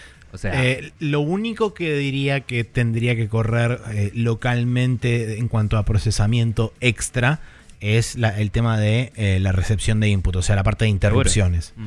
Pero no, es todo el resto de las cosas se pueden sí offsetear a, servers. Lo que harías en este caso es básicamente un juego online, digamos. Claro. Lo que vos harías en este caso es Tendrías un cliente Eh, bobo vos le de tu lado. Vos le mandás tu estado, o sea, vos le mandás tu. Sí, tu, tu estado. Vos haces una interpretación de, bueno, tomé este input, movés tu personaje y le decís, che, mueve mi personaje, acá está todo. Y el otro hace un tick, ejecuta todo, te fija Claro. dónde está tu personaje, hace que todos los enemigos hagan lo que tengan que hacer con vos y te lo devuelve. Y el juego lo va interpolando. Eh, pero, de nuevo, eh, podría haber lag ahí, no input lag. Eh, también si la data que te pasan y o sea depende de qué tan poderosa es la consola no porque este caso hipotético implica que es una terminal no boba digamos Claro. entonces algo del juego está corriendo. Pero por ahí la toma de decisiones o la o la sí la- algunas cosas de la física y eso que las físicas en los juegos muchas veces tienen menos de 60 ticks por segundo. Entonces en realidad es como que el juego le dice eh, el, el- el- CPU le dice al juego bueno empezá a caerte no Claro. y caete en esta velocidad y cada tanto le dice, ah, bueno, no, pará, caete un poquito más así. Y se actualiza de a poquito. Y eso se puede hacer en un servidor remoto. Y el latency no te jodería, porque sería más o menos la misma velocidad que vemos hoy en día, que no es 60 veces por segundo. Son cálculos complejos. No sé, eh, es una... Digo, si se me ocurrió a mí, probablemente se le ocurrió a alguien en Microsoft que sabe y que tiene eh, plata y recursos para hacerlo. Así que tal vez vaya por ese lado. Si va por ese lado, denme a mí los 10 mil dólares, gracias. Em, Bien, perfecto. Ahora pasamos al calendario de esta última semana de julio y primera semana de agosto, porque tenemos el martes 31 de julio el Chasm para Windows, PlayStation 4 y PlayStation Vita, el Code of Princess EX para Nintendo Switch y el Titan Quest para Nintendo Switch. El día miércoles 1 de agosto tenemos el Yakuza 0 para Windows. No, no sé por qué tengo esa puta necesidad de decir Nintendo siempre antes de decir todas las cosas que están nombradas ahí. No, no sé, no entiendo. Eh, porque aguante. sí, qué sé yo. Eh, y el día viernes 3, ahora sí, el WarioWare Gold para Nintendo 3DS. Bien. Eh, pregunta. Eh, el Code of Princess EX, ¿te lo vas a comprar? Porque ya lo jugaste vos, pero viene Yo lo jugué en PC, el, port de, de Steam que hicieron. La verdad que no sé si me lo voy a comprar. Voy a ver a ver qué, qué onda. Mm. Porque no, no, tengo, no tengo ni idea de, de- de nada. O sea, no, no, no vi ni siquiera un tráiler, un screenshot, nada, no sé cómo se ve, nada. Entonces me interesaría por ahí de última leer algo al respecto, a ver qué también corre, qué también está porteado y demás. Porque si es exactamente la misma versión, eh, pero un poquitito uprest, la verdad que no vale la pena porque ya lo jugué y ya, lo- ya me divertí y ya está. Bien. No, eh, curioso porque sé que es el tipo de juego que sueles comprarte más de una vez. Pero bueno. Em, y nada, para quien no sabe, el Chasm, el primer juego que mencionaste para Windows, PlayStation 4 y PC Vita, es un, un juego con muy lindo arte, 2D pixel art, que es un Metroidvania. Eh, y se ve bastante zarpado. Hay demos dando vueltas en internet hace un tiempo y, y está hace mucho tiempo en desarrollo, así que probablemente esté bastante pulido y tiene lindas animaciones y todo. Así que para tener en cuenta. Bien, vamos a pasar a la main quest del día de la fecha donde vamos a discutir eh, el juego más importante de- del momento.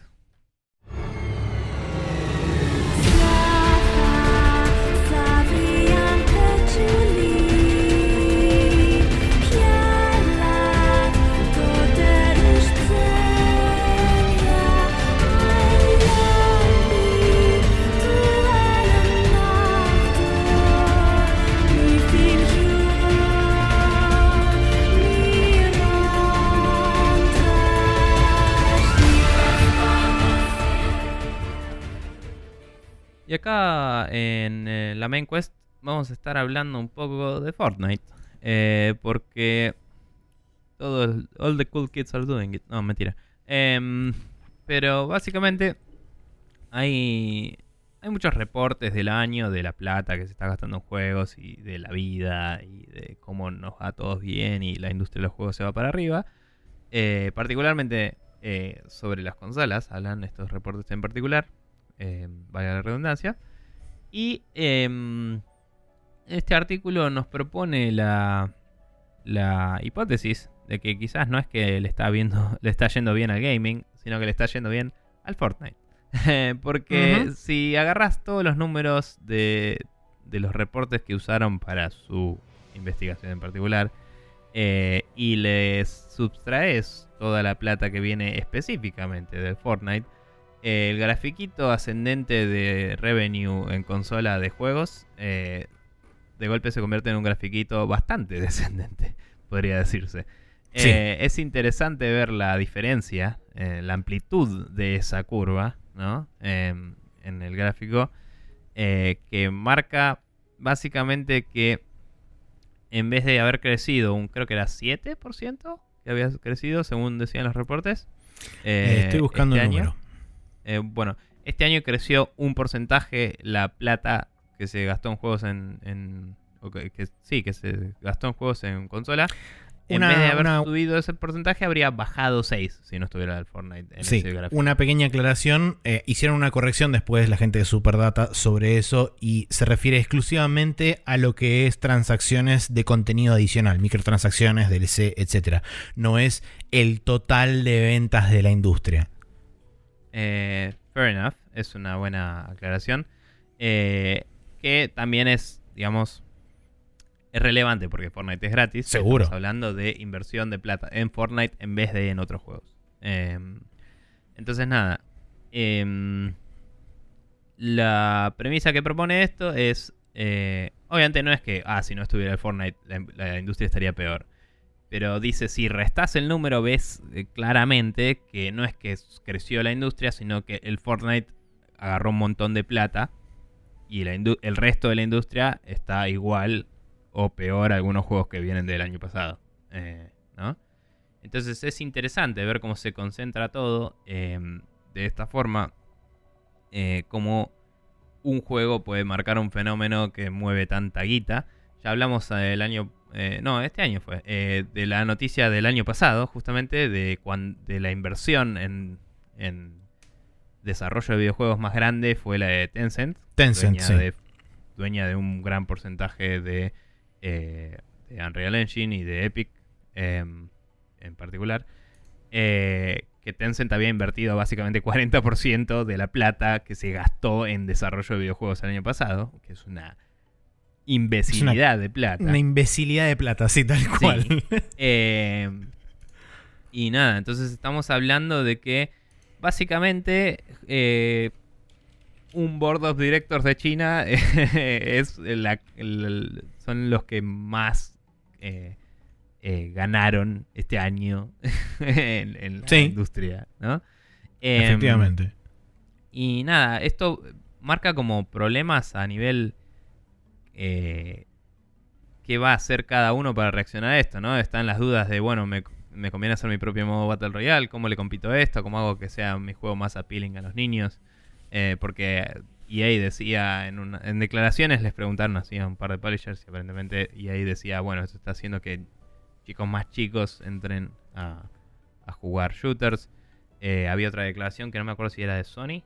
Eh, estaba. No, lo que decía es que muchas de las de los grandes publishers y de los platform holders lo que estaban diciendo es que esto era como una especie de signo de que eh, eh, ¿cómo se llamaba ellos? Que decían votes up o algo así. Es como que estaba haciendo que toda la industria tuviera, un, tuviera una especie de resurgimiento porque Fortnite estaba introduciendo nuevo público a la, a la industria y eso iba a ser después el famoso efecto ca- catarata o cascada que se iba a desperdigar por todo el resto de la industria y después cada persona iba a encontrar como su propio nicho y todo el mundo se iba a beneficiar de esto.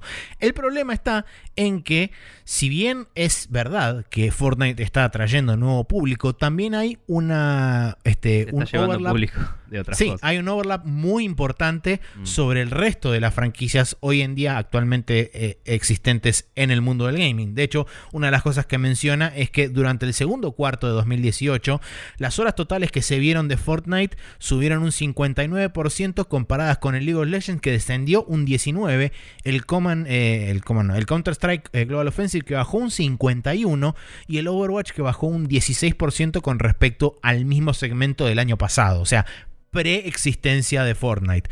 Y eso quiere decir que realmente hay menos gente viendo esos juegos y más gente viendo Fortnite, lo cual uh, a uno lo lleva a pensar que por propiedad transitiva, muy, mucha de esa gente que está interesada en ver el Fortnite, muy probablemente también lo esté jugando al, en algún nivel.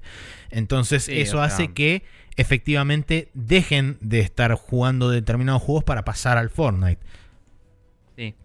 Sí. No, aparte estaban hablando justamente de esto del streaming porque ahora se vienen las finales del Overwatch League. Sí. Y eh, como eventos grandes de esports, esto trae y mantiene un montón de sponsors. Y si un juego gratis te pasa zarpado en vistas, quizás eh, tus sponsors no estén tan felices. Muy probablemente.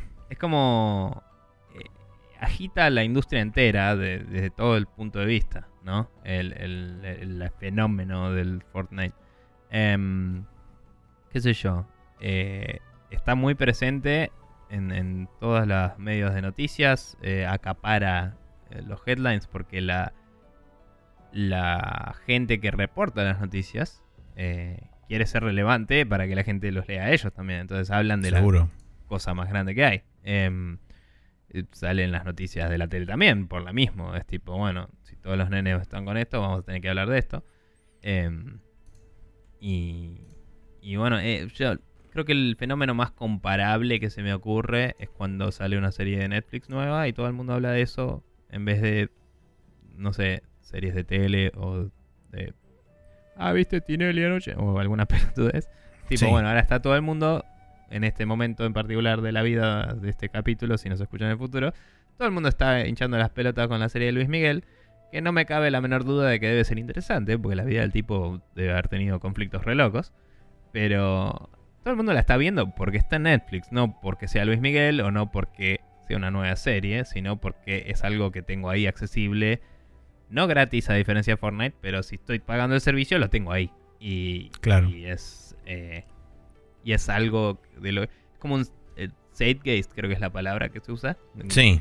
Que es como todos están metidos en la misma masa, ¿no? Y no conozco la definición exacta, así que me pueden corregir tranquilos, pero básicamente como que si están todos a la par viviendo ese fenómeno juntos, Em, como que eh, se sienten más relevantes. de pertenencia. Sí, y a la vez eso lleva a que los que lucran con eso, sea publicidad, sea noticias, que al final lo que hacen es vender lugar a publicidad, o sea, em, ¿cómo es? Netflix mismo, que ellos no manejan publicidad, pero se venden a sí mismos. O sea, todos te mm, siguen bombardeando con con este producto. O sea, vos entras a Netflix y siempre ves el primer coso, es la, serie de Netflix que salió, lo primero que ves. Entonces le das play y es más fácil que pensar. Seguro. y si no, lo que hacen muchas veces es eh, bombardearte por Twitter, Facebook, todo eso, los trailers de, esto, de estas series cuando salen. Sí. Pero bueno, ese es el paralelismo. Lo que importa es que eh, lo veo en nuestros amigos que streamean eh, antes streameaban un poco de todo, ahora es como que mínimo una vez por semana tienen que streamear Fortnite porque si no, no van a verlos. Eh, y, es así, es como una obligación ya. Es... es, muy, es muy interesante porque cerca del final del, artículo este de Superdata, eh, los chamanes se dedican justamente a hacer agregación de datos y a sacar conclusiones de esto y demás. Son bastante precavidos de decir que esto es una data preliminar dado que todavía no están los cierres de ejercicio de, los cuartos correspondientes de muchas de las empresas y muy probablemente en esos cierres de ejercicio donde se vean las fluctuaciones tanto para arriba o para abajo de las diferentes franquicias, en particular de los publishers, no tanto por ahí los platform holders, porque van a estar afectados ellos por el, por, digamos, el revenue stream o la, la cantidad de ganancia que les genera Fortnite, dado que está presente en todas las plataformas.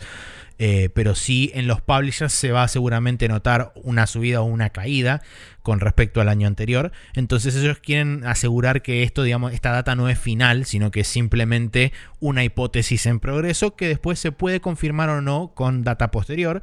Y algo muy interesante que dicen es que Normalmente dentro de la industria lo que sucede cuando se, digamos, se le inyecta un fenómeno nuevo de este estilo, lo que sucede es que después de un periodo de crecimiento todo vuelve como una especie de status quo y lo que ellos llaman un zero sum dynamic, básicamente que todo se mantiene, todo vuelve a una especie de equilibrio mayormente. En ese sentido, aparentemente, según lo que muestra esto, ese equilibrio no se estaría dando porque justamente Fortnite se estaría alimentando del resto de las del público del resto de las de las IPs que hay dando vueltas en el marco eh, digamos de lo similar porque por ahí no le va a sacar eh, mucha mucho público al, al, al, juego single player, no le va a sacar mucho público a, no sé, a los juegos de puzzles o lo que sea. Eh, quizás sí, pero digamos, donde, donde sí hay más sobreposición entre gustos y entre, entre audiencias es en los juegos multiplayer, en los shooters, en los, este, digamos, en las cosas que hoy en día se conocen más como Games as a Service. Eh, ahí es donde por ahí está más el foco de, atención y más de, robar, entre comillas, audiencia. Que es algo que creo que estamos viendo como la primer fase de algo que va a empezar a suceder cada vez más común o se va a empezar a dar con, más asiduidad a medida que se vayan introduciendo nuevos juegos de Games as a Service.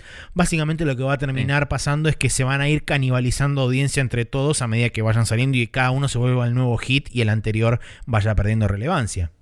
Sí, de, digamos, nunca llegó obviamente a este nivel de explosión atómica de plata, pero el Overwatch se había comido una, un segmento no insignificante del Dota, y el Dota es gratis y el Overwatch es pago.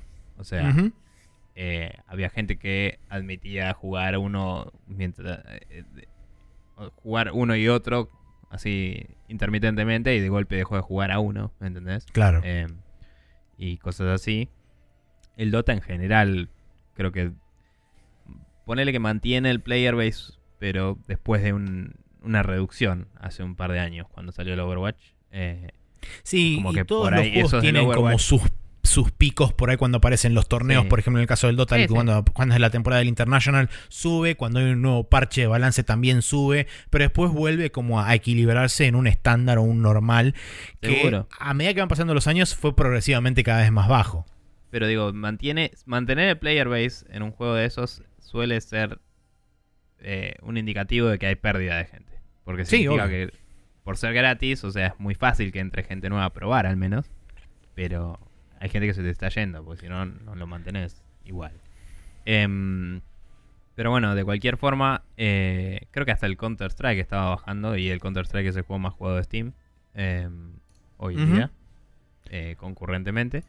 Eh, nada, muy, muy zarpado eso. Y sí lo que decís tiene sentido, de que, porque como decía, primero pasó que yo haya notado con el, eh, con el Overwatch, pero es como después el PUBG empezó a llevarse gente de, del Dota también y de otros lados. Y después el del PUBG se lo llevó eh, Fortnite. Y así sustantivamente, como dicen. Y, mm, lo malo de eso, o sea, ahí hay algo bueno y algo malo. Lo bueno es la famosa, la competencia es un buen incentivo para dar un mejor producto, ¿no? Sí. Es una... Es una... Eh, es como un mantra capitalista que puede o no ser verdad. Es peligroso. Puede o no ser verdad. Eh, pero al menos te va a dar productos em, interesantes, dignos de discusión, digamos. Eh, pero por otro lado, el problema de esto es que, a diferencia de cuando pasa con juegos single player que son parecidos, eh, los juegos multiplayer, si se te va la gente, se cae. o sea, dejas de poder jugar el juego porque no tenés con quién.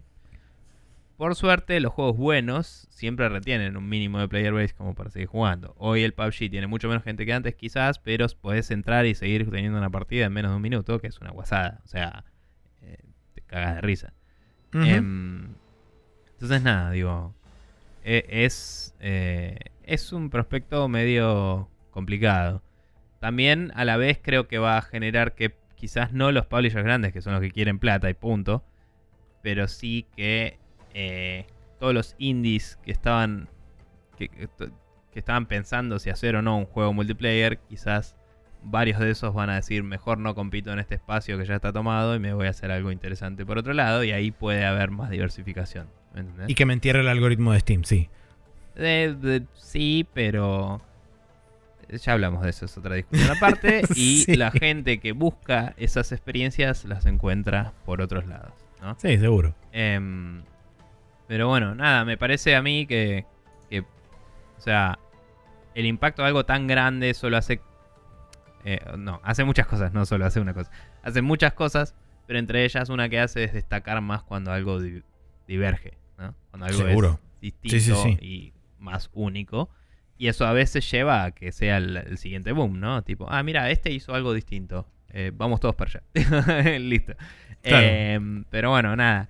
Eh, en su momento no fue tan popular porque era un mod que era medio inestable y todo, pero medio que pasó eso con el con el DayZ, ¿no? Que también es el precursor de todo Sí, esto. hubo un boom de Eh, DayZ. O sea, el DayZ llegó a mover muchas más copias del arma que el arma en sí. Y, y tuvo muchos jugadores en su momento.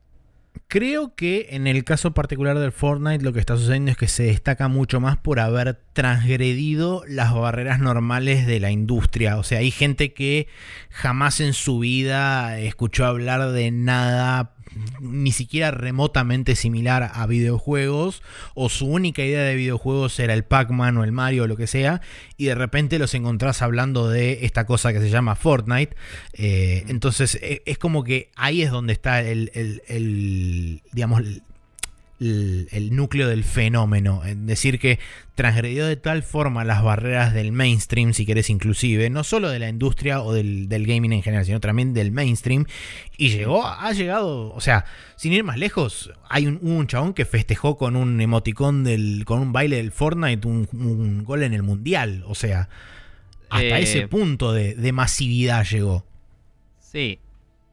Cosas ahí. Eh, primero, aunque me duela decirlo, diría que está llegando a un nivel de eso de penetración en la cultura que tuvo en su momento el Doom, digamos. Me duele compararlo con el Doom, pero digo, cuando salió el Doom, el Doom estaba en todos lados, ¿entendés? Y, y estaba en todos lados en un momento en el que no tenías internet disponible en todos lados. O sea, salía en la televisión algo que se distribuía por literal internet que nadie tenía. Eh, y, y era un fenómeno que se hablaba en todos lados y jugaban todos los pibes y la gente faltaba al colegio para jugar y tipo y el, el debate de la violencia y toda la bola, ¿no? Eh. Entonces, digo, está llegando a ese nivel que es cierto que decís que es mainstream mucho más allá y, y la gente está fijándose qué mierda es esto que mi hijo no para de hincharme las pelotas y conociéndolo, como el Minecraft también. El Minecraft lo hizo también. Eh, ahora, lo que decís del baile del chabón y qué sé yo, eso es una discusión aparte, porque por ahí el chabón hizo un baile que existe y que los del Fortnite lo pusieron ahí. Porque puede ser son sí. todos bailes ridículos que de seguro que en el WoW había uno parecido y que en otros miles de cosas. No sé, a menos que haya sido una combinación específica de bailes que solo se da en el Fortnite y esto es como, bueno. Igual es sabido que muchos jugadores de muchos eh, equipos juegan eh, Fortnite porque lo dijeron en alguna entrevista y todo el mundo estaba hablando sobre eso y me lo enteré porque a pesar de que trato de ignorar el mundial, la gente me lo escupe en la cara. La concha de tu madre, Tony Gannem. Bien. Em, nada. Eh, creo que eso es todo lo que tenemos para decir sobre esta nota. No sé qué Sí, te parece. sí, no, no hay mucho más. Es muy interesante, Eh. digamos. En, en líneas generales, Superdata siempre se caracteriza por tener informes bastante pormenorizados de muchas cosas, tendencias y demás. Sí, creo y que no son había citados. Sí, son citados a lo largo y a lo ancho de la gran mayoría de los sitios de noticias a la hora de publicar este tipo de cosas. Este no fue la, la excepción, porque después he visto notas que han salido y este, citando varias partes de, de este informe. Pero bueno, eh, más que nada para la gente que le interesa conocer tendencias de la industria, información con respecto a eso, y un, buen lugar para eso es justamente Superdata. Así que... Superdataresearch.com. Así es. Bien, eso. Bien. Eh, vamos a cerrar acá el tema y vamos a pasar a Special Move, donde les recomendaremos cosillas, como siempre.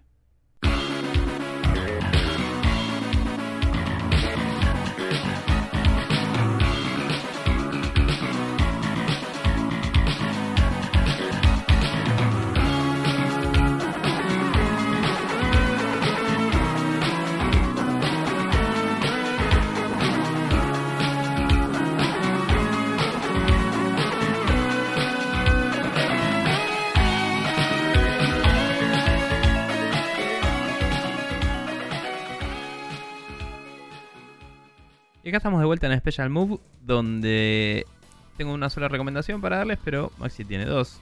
Así que voy a arrancar yo, si te parece, con Sí. la, el documental de YouTube de la gente de NoClip sobre GOG.com. Em, nada, es un documental sobre el, la historia de GOG, cómo empezó y cuáles son sus filosofías y cómo llegó a donde está. Es bastante interesante, obviamente se cruza con el origin story de CD Projekt, que le, le dicen CD Projekt en el, en el documental porque es como se pronuncia allá, supongo. Sí, en holandés se dice así. Sí. Y nada, la verdad que está muy bueno. eh, te hace amar a los tipos mucho más. Y, eh, y te cuenta cosas muy interesantes que medio que ya sabías, pero te las remarca de una forma que decís posta, che, tienen que lidiar con toda esta mierda. Sí, eh, y muy probablemente hay mucha gente que no sepa que tienen que lidiar con todo eso. Claro, digo, eh, nosotros ya sabíamos, pero Sí, digo, lo veo y sí. digo, la concha de la lora. Son años de negociación y de buscar código y de modear y cosas y. Sí, la parte de LucasArts fue un puñal, boludo, porque es tipo, Sí. estamos ahí y lo compra Disney. Y es tipo, Sí. fuck, de vuelta a arrancar todo desde cero. Pero bueno, eh, muy interesante. El documental se llama GOG Preserving Gaming's Past and Future. Em, está ahí disponible en el canal de NoClip en YouTube. Dejamos el link en el episodio como siempre. Y Maxi, contame las dos cosas que vos tenés para. Bueno, eh, por un lado tengo, eh, tengo la necesidad de recomendar el sincericidio de Arc System Works que eh, le dio forma de canción para festejar su 30 aniversario. Porque más allá de que la canción rítmicamente está muy buena y participa toda la empresa, inclusive el presidente de la empresa de Arc System Works, eh, que está como claramente lo van a ver después en el video, con una remera roja que dice presidente, por supuesto que en japonés. Eh, pero bueno, la cuestión es que si ustedes le dedican atención a la letra de la canción, se van a dar cuenta por qué lo llamo el sincericidio de Arc System Works. Porque básicamente, sin pelos en la lengua, hablan de la cantidad de horas de laburo que tienen por día, de que no se toman vacaciones, de que no existen los días por enfermedad, de que este, laburan, duermen, comen y viven eh, toda su vida en la oficina y que no llegan nunca a sus casas y todo ese tipo de cosas. Eh, por supuesto que hay chistes en el medio y lo hacen divertido, pero cuando este, pasas un peine un poco más fino te das cuenta de que los chabones están diciendo Video games is fucking hard. Entonces, eh, Sí. sépanlo para la gente que quiere hacer jueguitos, sobre todo a, nivel, a este nivel de, de exigencia y de profesionalismo. Y tengan en cuenta también que es una empresa que está festejando 30 años de existencia en la industria, como es Arc System Works. Así que vean el video, disfruten la música, pero lean la letra y sepan que Video Games is hard. Entonces, eh, eso por un lado. Y ahora pasando a lo que me llenó el corazón de alegría y felicidad esta semana, es que el, ser humano más bello internamente de la existencia del hombre, que es el señor Jeff Goldblum, no solamente va a tener una serie, de la cual eso fue lo que leí la noticia en el feed, que la compartiste vos y la compartió Neko también, que eh, va a haber alguien que le va a pagar por estar, según la nota, profesionalmente sorprendido por cosas, lo cual es una, una frase que me llena de felicidad porque es increíble. Eh, pero además también tiene dos videos de eh, una miniserie que se llama Cooking with Jeff Goldblum, eh, alias lo mejor que nos pasó a todos nosotros ever, porque es Jeff Goldblum yendo a comprar los materiales para cocinar una receta con un invitado sorpresa y las interacciones con la gente de ese famoso supermercado barra local que le provee los, este, las materias primas para después realizar la comida. Y es fantástico, yo no te puedo explicar lo feliz que ves ese video porque estás con una sonrisa de oreja a oreja durante los 12 minutos que dura cada uno de los videos. Y si no les pasa nada, tienen plomo en las venas con eso, porque es absolutamente entrañable, adorable y lo quiero abrazar mucho a ese hombre. Voy a tener que, que verlos porque no tengo idea de nada de lo que recomendaste. ¿Qué onda? Todavía. Bien, Pero perfecto. bueno. Eh, eso ha sido todo. Así que vamos Sí, a tener que decirles a- cómo hace la gente para seguirnos. En ese- exactamente en eso mismo estoy, porque pueden ir a iTunes, donde escribiendo Spreadshot News todo junto, puede aparecer ahí nuestro feed, donde si le dan al botón suscribirse en su dispositivo más anátil de preferencia, todos los martes a las 0.30 horas van a tener disponible el podcast de la semana. También pueden pasar por archive.org, donde también escribiendo Spreadshot News Podcast todo junto y sin acentos, van a tener acceso a la diatriba, diatriba de eh, capítulos y cosas que hemos publicado a lo largo de este tiempo. Y por último, spreadshotnews.com barra podcast, que es el feed de nuestro podcast. Eso se lo pueden copiar y pegar en cualquier dispositivo, eh, cualquier reproductor de podcast o eh, de RCS de su elección. Eh, la videomagia, como siempre, en youtube.com barra News TV está no solamente la playlist de lo que sobra de Expression News, sino, también varias otras playlists de lo que hemos ido jugando a lo largo de este tiempo, ya sea solo, ya sea con invitados, ya sea los famosos Ultra Beams que en una época supieron existir. está todo ahí, así que pasen, vean, disfruten y demás. Bien. Sabiendo todo eso, gente, los esperamos la semana que viene. Esperamos que nos dejen más comentarios y que nos sigan acompañando en estas desventuras eh, cósmicas eh, videojueguiles. Y nos vamos a retirar a disfrutar de nuestro fin de semana de distintas formas que suelen tener más responsabilidades de las que querríamos, pero menos de las que tenemos en la semana.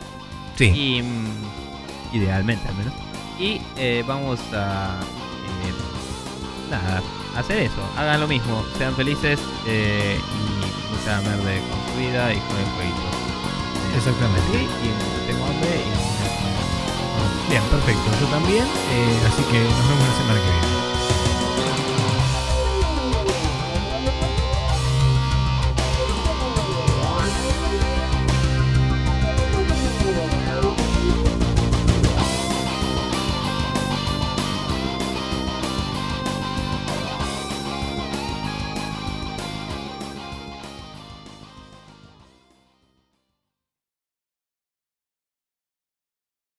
Whoso pulleth out this sword from this stone and anvil is the true born king of all Britain. Hola y bienvenidos nuevamente a otro Lo que sobra de Spreadshot News. Hoy les traemos Rick Wakeman con Arthur.